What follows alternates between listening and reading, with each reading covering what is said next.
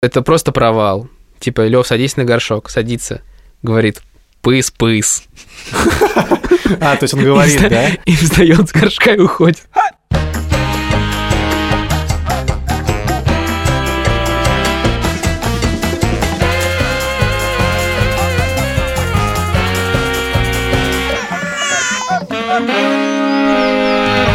Привет, меня зовут Александр Борзенко, это подкаст «Сперва роди». Подкаст, где мы говорим о родительстве, но при этом не даем никаких советов, а просто делимся своими тревогами, переживаниями и смешными историями.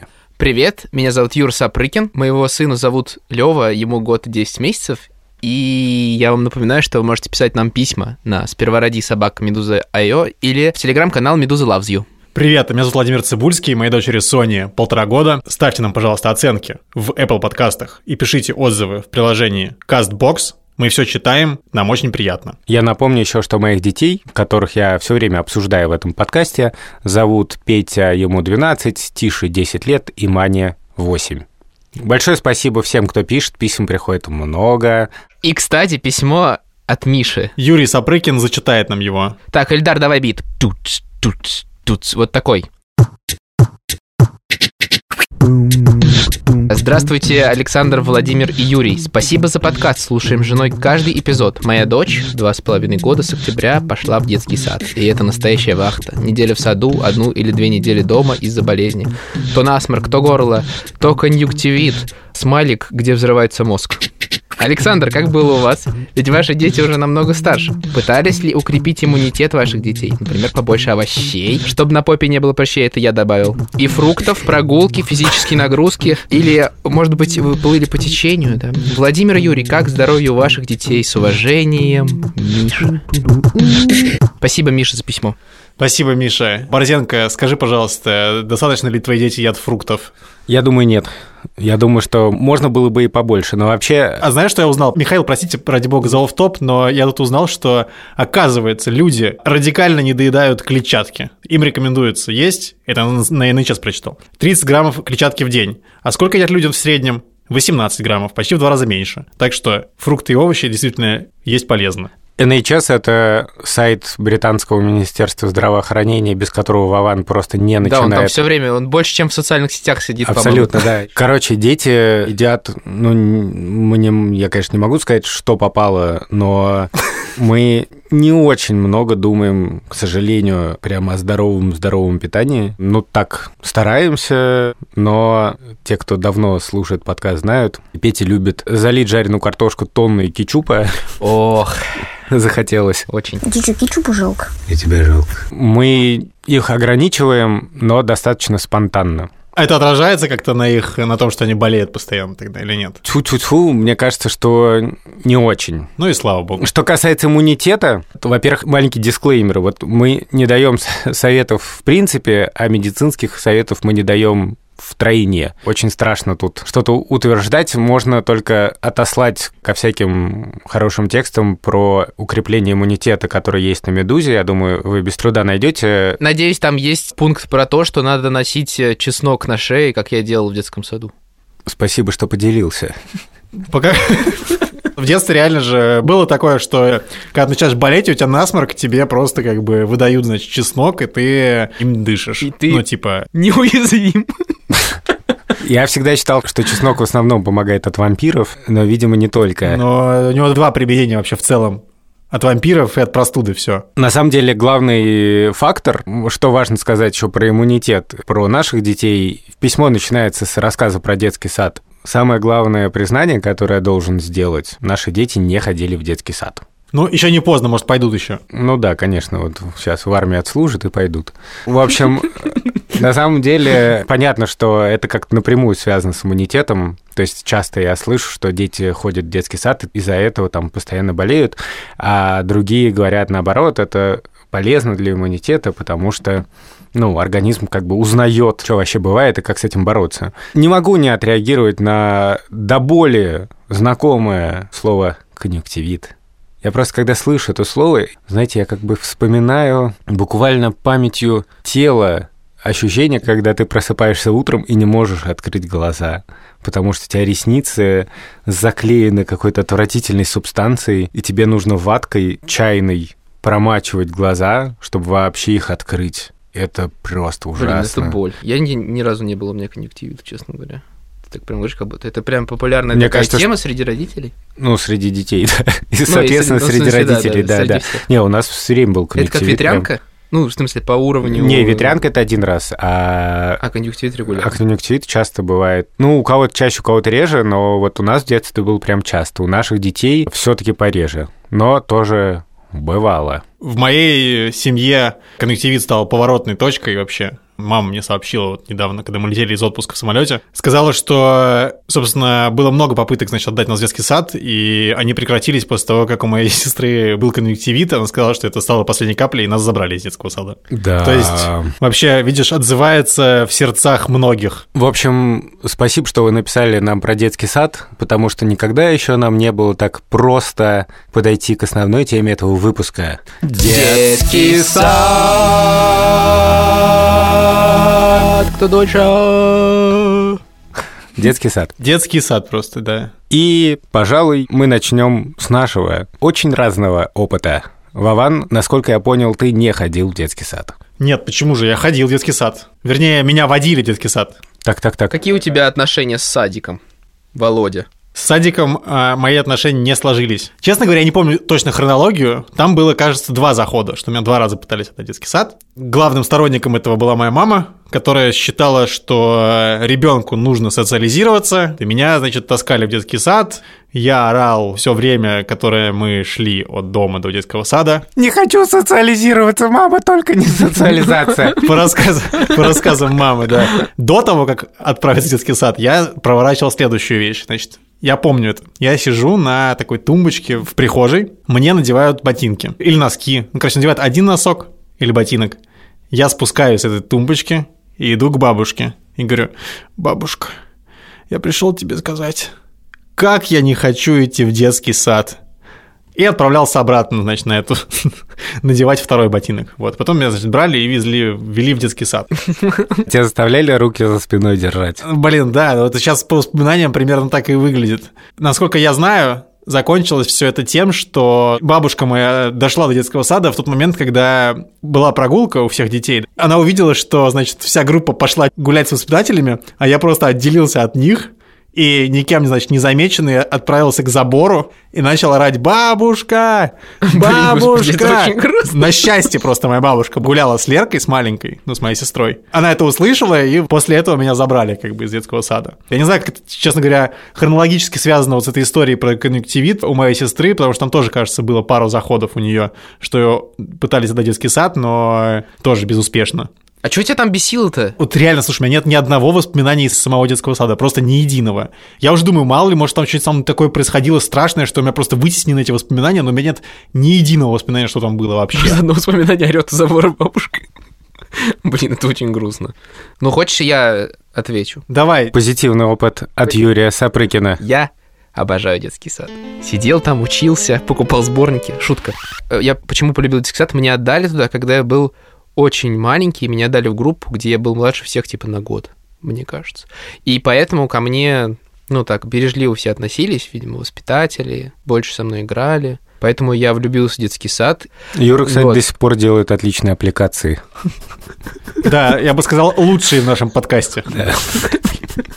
Мне кажется, что если бы вы увидели как бы пластилинового ежика. Сижу, сижу сейчас да, такой под столом просто собираю. Кстати говоря, про пластилин, вчера, значит, с Соней лепили какие-то поделки, я почувствовал полное бессилие насчет этого, потому что я просто не мог слепить ничего. Ну, то есть, у меня есть пластилин, и ты, в принципе, из него можешь слепить, ну, что угодно, да, теоретически, но практически я вообще не понял, что из него как бы можно слепить, и единственное, что я смог слепить, это снеговика. Ну, неплохо. Прости, мы перебили Юру своими шутками. Нормально. Я привык, парни. Все мои воспоминания еще сохранились на видеопленке, потому что у меня очень много видео с детского сада. Там реально рай настоящий. Там такой это музыка, типа Modern Talking играет, и там в течение двух часов там типа нам массаж делают, мы там играем с кубиками, под елкой собираем грибочки, мне это отдельно смешно смотреть, потому что я там выгляжу как чувак какой-то с другой планеты. Ну, потому что я младше, видимо, я не так соображал, как все еще. И там типа, ребята, собираемся в кружок. Все собираются в кружок, а я просто где-то там в углу что-то там с корзиной сижу. Целом, вот уже поздний такой детский сад, не ранний, у меня ассоциируется с каким-то огромным количеством друзей, которых я там нашел, и которые потом со мной в течение всего школьного периода общались. Мы с ними играли в футбол и гуляли постоянно. То есть половина моих школьных друзей, они все из детского сада. И самый яркий момент, который я помню, ну, мы в какой-то момент там, типа, с моим другом посчитали себя суперзвездами. Это момент, когда была очень популярна группа Иванушки Интернешнл. Не помню, рассказывал ли я это. Вот. Ну, ты Но... рассказывал, что есть такая группа, да? Да, есть такая группа. Мы в один момент с моим другом забрались на песочницу, схватили микрофоны игрушечные, которые ты просто нажимаешь, оттуда идет музыка, и мы забрались, я помню, на песочницу и стали, типа, орать песню «Тополиный пух, жара июля», там, короче, все нам хлопали, и мы просто, типа, такие... Подожди, ты был в детском саду, когда была песня «Тополиный пух, жара июль»? Да. Когда была песня «Тополиный пух, жара июль», я был в лагере. Ну-ка, подожди, давай посмотрим. Когда вышла данная композиция группы «Иванушки Интернационал»? 99-й год? Да. Ты был в детском саду? Конечно, я 94-го года рождения. 99-й год. Сколько мне лет, посчитаем? Ну что, бумеры, посчитаем? Давайте-ка вычитать и складывать. Сказал, ты бы еще видел мерца, который в этот момент так глотнул из граненого стакана водички. Короче, очень много ярких воспоминаний, и вот это вот пение на песочнице очень сильно потом отразилось на каком-то моем творческом воспитании. То есть я потом все время меня просили, типа, когда родственники собирались, я чуть пел. Ладно, Юра, мы, короче, мы поняли, в твоем детстве был идеальный детский сад. Были какие-то вещи, которые тебе там не нравились? Ну, в смысле, там была отвратительная еда, например. Я до сих пор не могу смотреть на манную кашу. Вера очень любит, и Лева, например, очень любит. Я утром встаю и просто вижу, мне реально тошнит. Вот, от вида это просто от манной каши. Я обожала детский сад, и у меня очень много именно своих воспоминаний. Например, у нас были уроки татарского, и учительница по татарскому, она не была воспитательница, была какая-то специальная женщина. Она нас сажала в ряд, мы закрывали глаза, открывали рот, и она засовывала туда какую-то еду. И вот я до сих пор помню, что по-татарски мясо – это ит, потому что я досконально помню этот момент, когда мне в рот попадает мясо, и я понимаю, что это мясо, и она говорит «ит». Ну, там, видимо, какие-то еще были продукты, но я только мясо запомнила. Одновременно английский и, и татарский. Еще вот так же помню, там была зона, где мы рисовали, лепили, и нам сказали, сейчас будете загадывать загадки.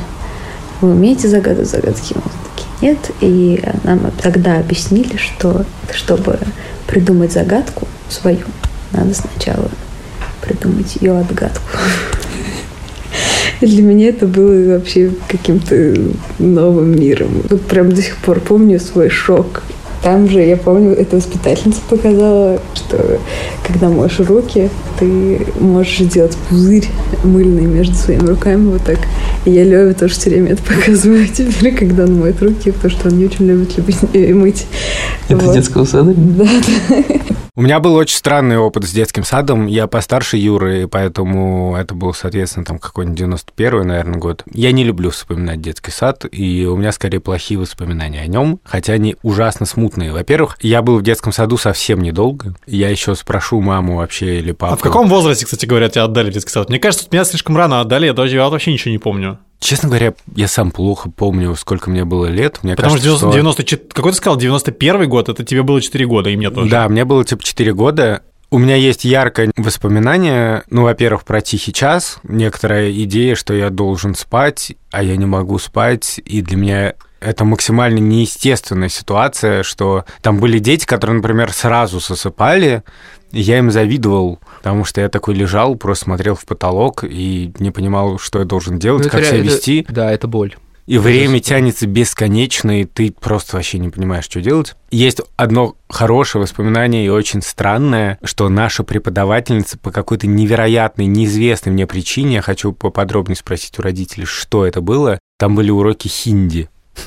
Реально почему это был государственный детский сад. Но я помню, что там были какие-то, во-первых, неприятные конфликты с другими детьми. И главное мое такое воспоминание, что там было максимально не как дома. И апофеоз этого ощущения был такой. Там была такая комната, где стояли горшки металлические, куда дети ходили, садились на эти горшки, болтали на этих горшках, играли и так далее. Я, возможно, не знаю, пока что, что я слишком домашний чувак, избалованный или что-то. Но во мне это вызывало просто абсолютный ужас, что предполагалось, что я могу пойти туда, снять при всех штаны и сесть на металлический горшок. Блин, я вспомнил, у меня есть воспоминания, правда, не про свой детский сад, а про сад моей сестры, что заходишь, и там такие горшки стоят, в смысле, что их какое-то гигантское количество. Ну, просто это... Мне казалось, что, ну вот, дома хорошо и уютно, а здесь вот эти горшки, как бы. И ты, как бы, я очень сильно на этом зацикливался, у меня постоянно я боялся, что мне придется все-таки туда как бы идти. В результате, насколько я помню, я ходил в какой-то туалет, который был рядом все-таки более-менее нормальный. Монтессори туалет. Ну, для преподавателей. И, в общем, это мне довольно сильно все это отравляло, но как-то меня оттуда довольно быстро забрали. И вообще, насколько я помню, в нашей семье у нас же тоже многодетная семья была. У меня два старших брата, одна старшая сестра и еще младший брат. Вот только мой младший брат, Сережа, который как раз Юрин ровесник, полноценно прям ходил в детский сад от звонка до звонка. Слушай, а вот если у вас там была целая толпа детей, и никто не ходил в детский сад, как они все логистически проводили время? Там сильно старшие присматривали за младшими? Ну, во-первых, и так тоже, и мама долгое время не работала, и, кроме того, мы довольно все рано пошли в школу. Ну вот я, например, довольно рано пошел в школу, там уже в, чуть ли не в пять лет. Вот он, наш гений. Ну, так себе гений. На самом деле это была такая подготовительная школа еще. А еще был период в жизни моих старших, это Андрей и Ася, когда мы, у нас вообще не было квартиры в Москве, и мы жили на даче. И папа долгое время вообще сам детей учил. И они как раз пошли в школу позже, но жили они на даче, и папа ездил на работу не каждый день. В общем, логистически было устроено по-разному. И на самом деле это очень важный такой момент, потому что мы можем так относиться к детскому саду, да, или сяк относиться. У всех разный опыт, разные детские сады. Иногда там попадется хорошая там, воспитательница или хорошая группа, и, ну, вот как у Юры, все как бы по кайфу, а у кого-то горшки в глазах стоят, когда он об этом вспоминает. Мне кажется, для многих просто именно с точки зрения логистики детский сад — это абсолютно необходимая вещь, потому что, ну а как еще? Куда ты еще ребенка? Если ты нанимаешь ему няню, то это дико дорого. Это один вопрос. А знаешь, какой второй вопрос? Вот смотри, у моей сестры сейчас такая ситуация. Рядом с их домом всего два сада, и мест там нет, ну, на несколько лет вперед. И у нее как бы, ну, Просто нет возможности отдать куда-то ребенка, если не возить его. Они живут 4 километра за МКАДом, да? Ну, там такой изолированный район и всего два сада. И в остальные места нужно обязательно возить ребенка. И она просто не может понять, что ей делать, потому что она хочет уйти на работу, но ей некуда деть э, ребенка. Единственный вариант — возить его с собой как бы до работы в детский сад, который там находится рядом, да. По пути. И там, например, его оставлять, и потом после работы забирать. Но это звучит как полное безумие, учитывая, что дорога очень дальняя. А мы, кстати, когда Лёва родился, мы буквально через месяц встали в очередь в детский сад, потому что нам все говорили, типа, в Москве нет мест нигде и так далее. И мы реально прям сразу там какая-то есть реально живая очередь. Не знаю, на каком месте мы сейчас там. Мне нравится, что ты ее называешь живой. То есть должны ли мы так понять, что пока ты сидишь тут, Вера тебя там подменяет в очереди? Кто крайний? То есть, когда придет время, значит, э, то тебе сообщат, да, что твоя очередь подошла. Ну, там какая-то есть табличка или там какая-то онлайн-трансляция. Мне придет пуш. Слушай, мне кажется, что история, значит, э, про это есть у Александра Поливанова, который работал раньше заместителем главного редактора «Медузы». Они поставили, значит, свою дочь Марусю на учет до того, как они переехали в Ригу, потом переехали в Ригу и жили здесь года три, наверное. Потом они вернулись в Москву, и им пришла смс что ваша очередь подошла.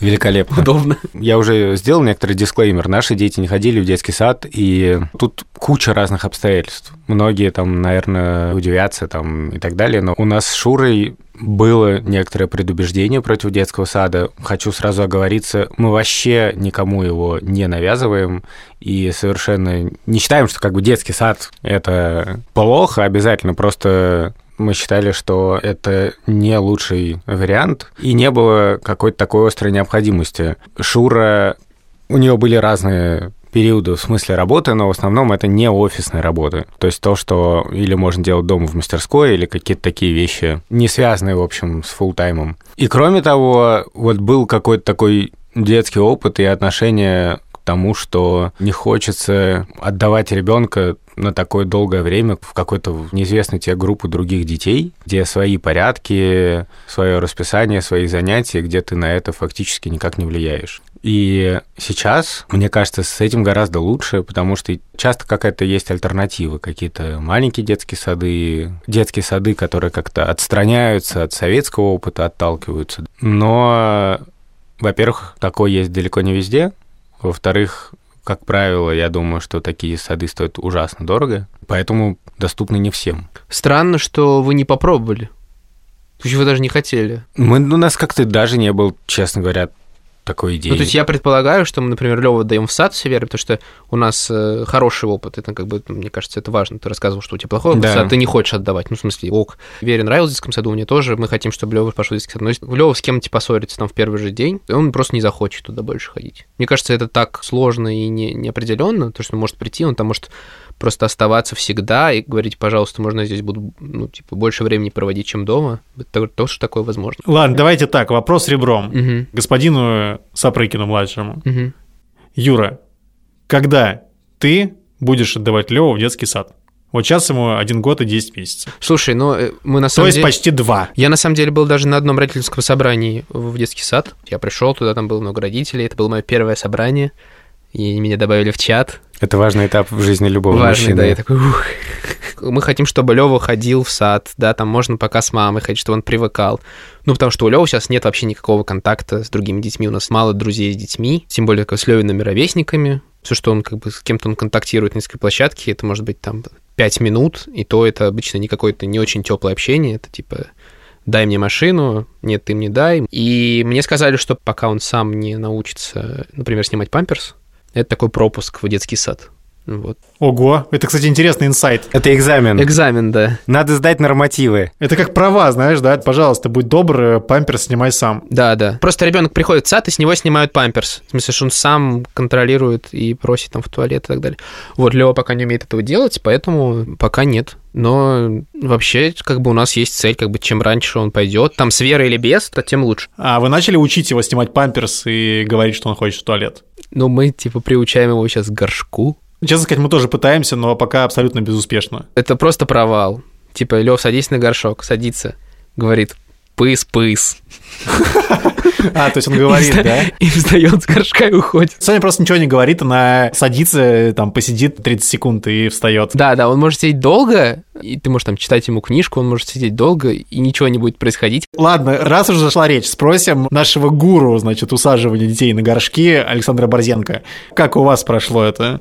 У всех было по-разному. Э, Маня у нас просто долгое время передвигалась исключительно на горшке.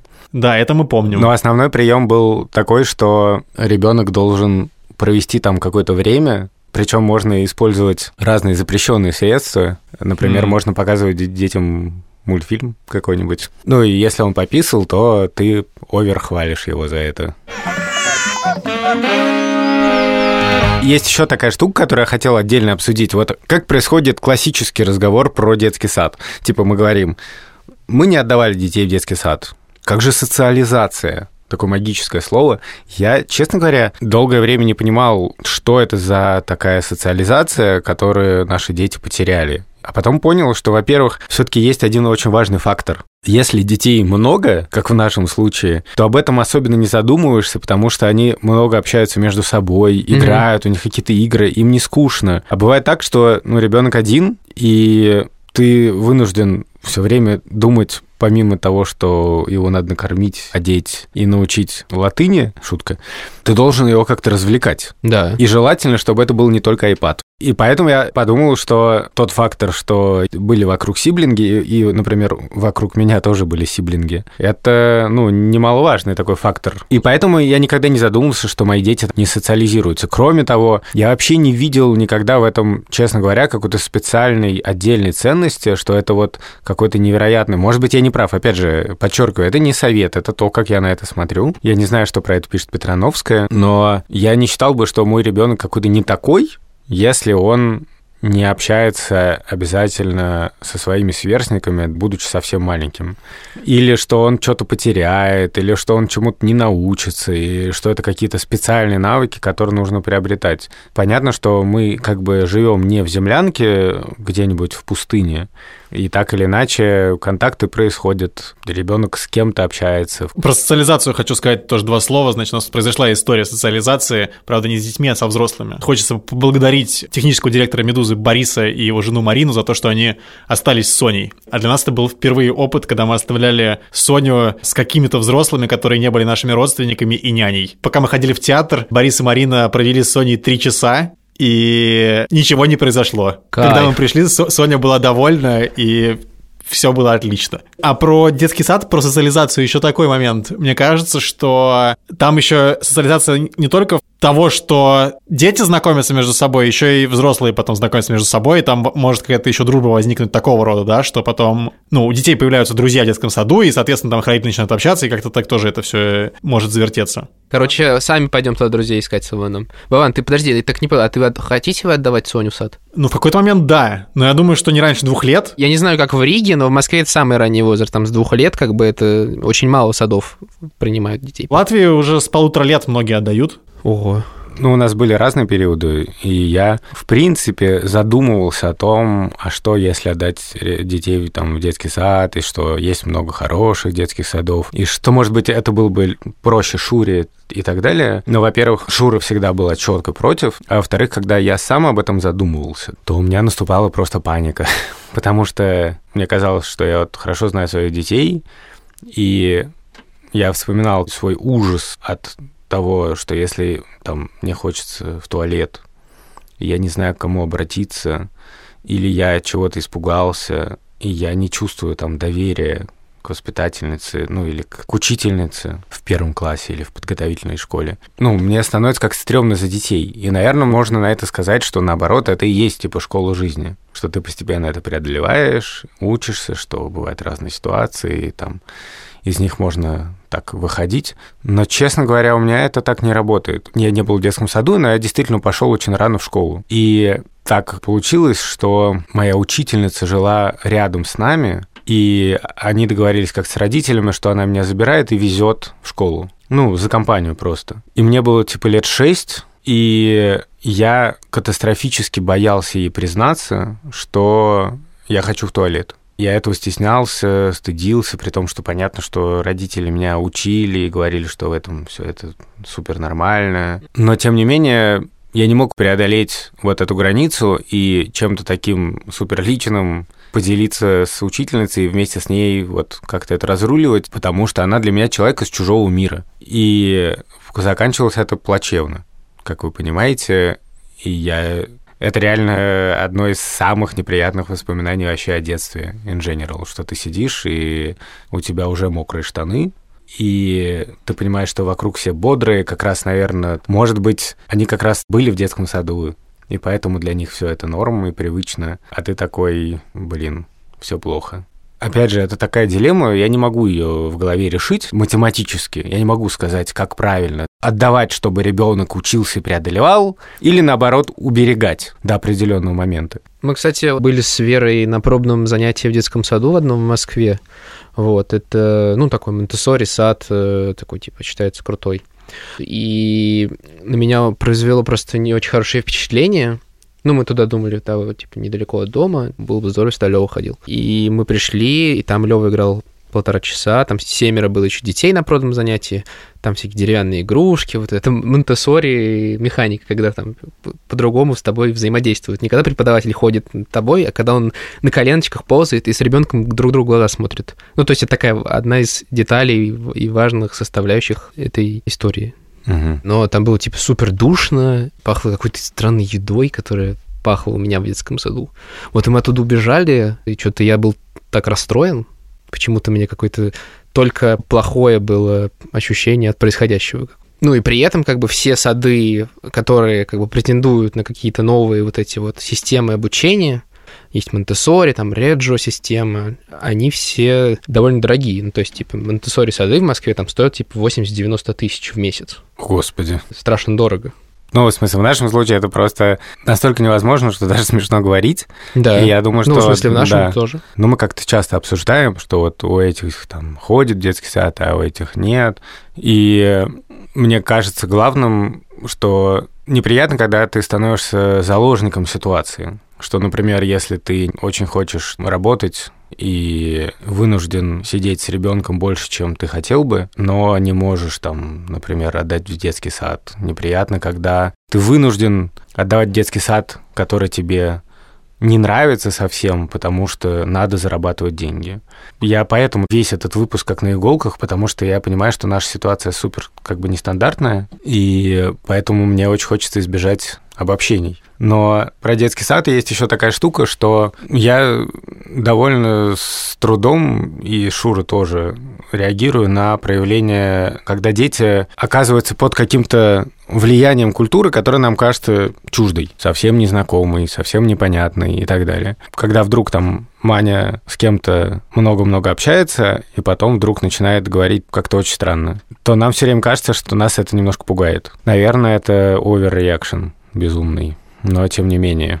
Поэтому мне с самого начала казалось вот эта идея отдать детский сад, я даже не знаю, вот какую-то метафору подобрать. Вот ты сказал про запах, вот для меня детский сад — это очень про запах. И что в этот мир, где горшки, вот этот запах еды, отдать как бы свой ребеночка, который тебе кажется супер беззащитным, самым восприимчивым, самым тоненьким тростиночкой, очень не хочется. Но проверить ну, то есть это как ходить, типа, в футбол играть в секцию Спартака или с пацанами в футбол во дворе играть на каком-нибудь... э, Ну, в принципе, да, на самом деле. паршивом да. газоне. Ну, ну, наверное, да. Непонятно, где ты будешь удовольствие больше получать. Ну, Вот в Риге мы проверили одну футбольную секцию. Тиша убежал с половины занятий и сказал, что просто он в гробу все это видал.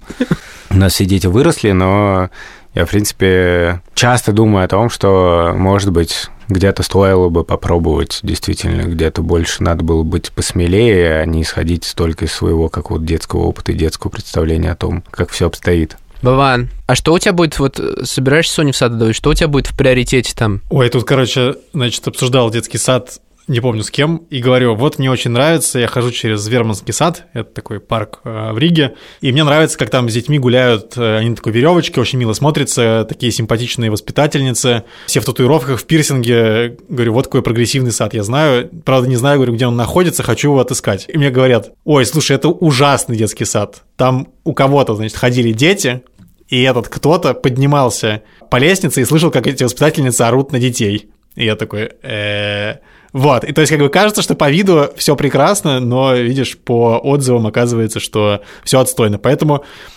как тут смотреть, не очень понятно. Вот мы сейчас посмотрели еще один детский, сад. В чем его прикол? Это в том, что там на территории живут какие-то животные, типа там пони, кто-то еще. Нифига себе. Соне, это, наверное, было бы интересно, ну и вообще детям, наверное, интересно. Ну, не знаю, надо посмотреть вообще. Честно говоря, мы так вот кон- конкретно еще не выбирали. Ну, в идеале, чтобы, да, чтобы были добрые воспитательницы, воспитатели, которые будут там хорошо обращаться с детьми, не будут их там заставлять орать э, и так далее, не будут какие-то плохие вещи с ними делать. Я себя могу только моделировать, но я так себе представляю, если бы надо было отдать ребенка в детский сад, то да, я бы в первую очередь смотрел бы на воспитателей. Кстати, интересно, да, что в России, как бы мы говорим, воспитательница на автомате, при том, что в Германии, например, огромная доля мужчин работает в детских садах, и в скандинавских странах еще много где. Но, в общем, да, у нас это исключительно почти женская профессия. Кроме того, не знаю, мне был бы важен какой-то постоянный контакт с ребенком, в смысле как-то отслеживать его какие-то настроения, ориентироваться на то вообще, что он рассказывает, потому что, ну вот эта идея, типа, ты сдал ребенка и все, у меня вообще точно бы не работало. Какие есть про детские сады глобальные «но»? Не знаю, мне кажется, что чем младше ребенок, тем он более уязвимый. И в частности, в плане сверстников тоже. То есть я легко себе почему-то представляю, что там начинается какой-то буллинг. Ну, короче, ты думаешь, что это пространство для просто секундного получения детской травмы, которая потом тебя будет преследовать э, долго-долго. Ну да. Ну, не знаю. Мне кажется, что ну, это такой страх, с которым надо бороться. Ну, это как, типа, Да, мне кажется, страх что... получения там инфекции какой-то. Ну, бороться надо со, с теми страхами, которые как бы доставляют тебе какие-то неудобства или что-то, потому что я понял бы, если бы Шура стремилась бы заняться какой-то такой работой, которая не предполагает, что она может столько времени проводить с детьми, и стало бы ясно, что нужно преодолеть какие-то страхи перед детским садом, потому что это, по сути, единственная возможность. Тогда я понимал бы, что надо сводить возможный ущерб к минимуму, да, ну вот на этой стадии уже супер детально относиться к выбору детского сада, как-то его тестировать, договариваться с воспитательницами, воспитателями. Но так как у нас сложилось иначе, то ни у меня, ни у Шуры не было такой практической задачи. Алло. Алло, привет. Э, В общем, вопрос такой, не у меня, потому что я знаю. У меня, Шур, привет. Привет. У меня вопрос такой. Почему ты радикально против детских садов? Во-первых, я не то чтобы прям радикально против. Я считаю, что маленькие частные детские сады это, в принципе, не очень страшная вещь. Но и обычные детские сады, в обычном понимании, э, я против, потому что мне кажется, что ребенку в таком возрасте очень важно личное отношение, а не коллективное.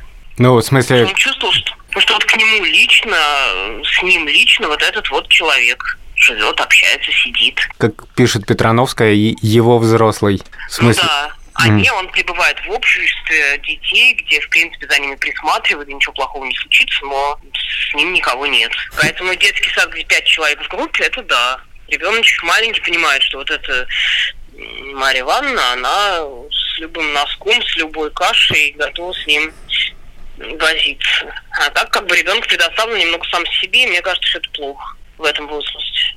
Я помню, что я недавно на одной встрече разговаривал про ясли.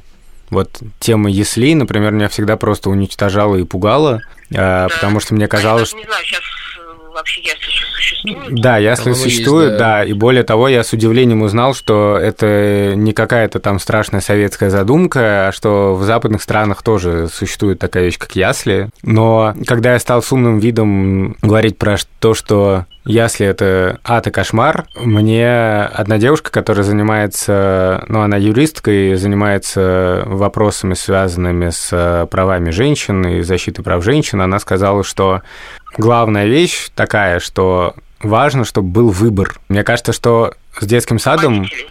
Ну да, у родителей. С детским садом как бы та же тема, что главное, когда вот мы как теоретизируем и говорим, там, нравится, не нравится, вот... Должно быть разное представление. Ну да, что важно, что главное, чтобы... не говорю, что детские сады надо уничтожить. Спасибо. Ну понятно. Нет, опять же, дети совершенно разные. Вот, на мой взгляд, детям там не должно быть хорошо. С другой стороны, мы сами знаем много детей, которым там прекрасно.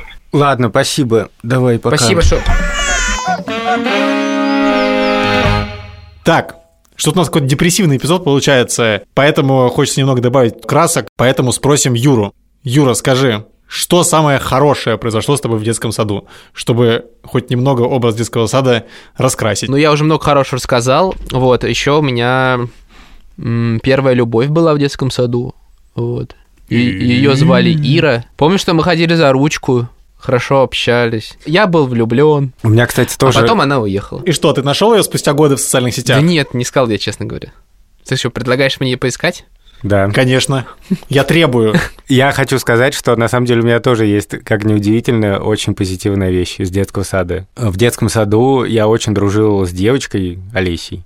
Я не знаю, почему я об этом забыл, как-то это выместилось. Но на самом деле мы очень классно дружили с Олесей. Единственное, правда, что я помню, что мы играли в парикмахерскую и делали друг другу такие челки. И мы даже потом учились в первом классе. Правда, меня там по этому поводу подтролливали. Я уже чуть-чуть про это рассказывал, потому что, типа, дружить с девочкой считалось западло.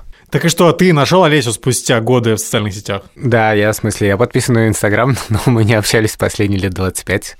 Я могу ей прямо сейчас, конечно, позвонить. Просто, короче, она сейчас в студию заходит, такой, жди меня просто. Да-да, они обнимаются. Мы нашли Олесю. Борзен. Так, я собираюсь звонить Олесе. Я немножко волнуюсь, потому что мы вообще-то были лучшими друзьями, и потом еще в, в первых классах школы. И с тех пор, в общем, мы почти не общались. Алло, Алло, привет. привет. Супер крипи разговор. Да, вообще очень Ты волнительно. помнишь вообще, что что-то из этого периода. Я вспомнила, что почему-то, когда мы ложились спать, у нас была такая традиция. Мы прыгали на кроватях. То есть воспитательница выходила, и мы прыгали на кроватях. Я помню, что прыгаю я и все пацаны. Видимо, ты там тоже где-то прыгал. Я не прыгал, Олеся, я не прыгал. Я лежал, я лежал просто бревном и адски паниковал, потому что его не просто прыгали, его еще кидались подушками. И я адски паниковал, потому что я считал, что я ответственный за всех. Ну, видимо, это, это знаешь, такой пост-анализ уже. А по поводу школы, ты, собственно говоря, была, естественно, самым близким человеком, потому что я тебя знал с детского сада. Я помню, что нас с тобой подбуливали. Я не знаю, как тебя, но меня подбуливали по поводу того, что типа мы жених и невеста. Слушай, я вообще это хорошо помню, лет прошло, черт знает сколько, что действительно, ну, мы с тобой все себя такие дружбаны пришли в школу, а это, ну, нельзя, понятное дело. Вот, у нас был мальчик Костя, который был самый заводила в этом деле, и вот каждый раз, когда мы с тобой оказывались где-то рядом и разговаривали, он находил каждый раз новые изощренные издевательства по этому поводу.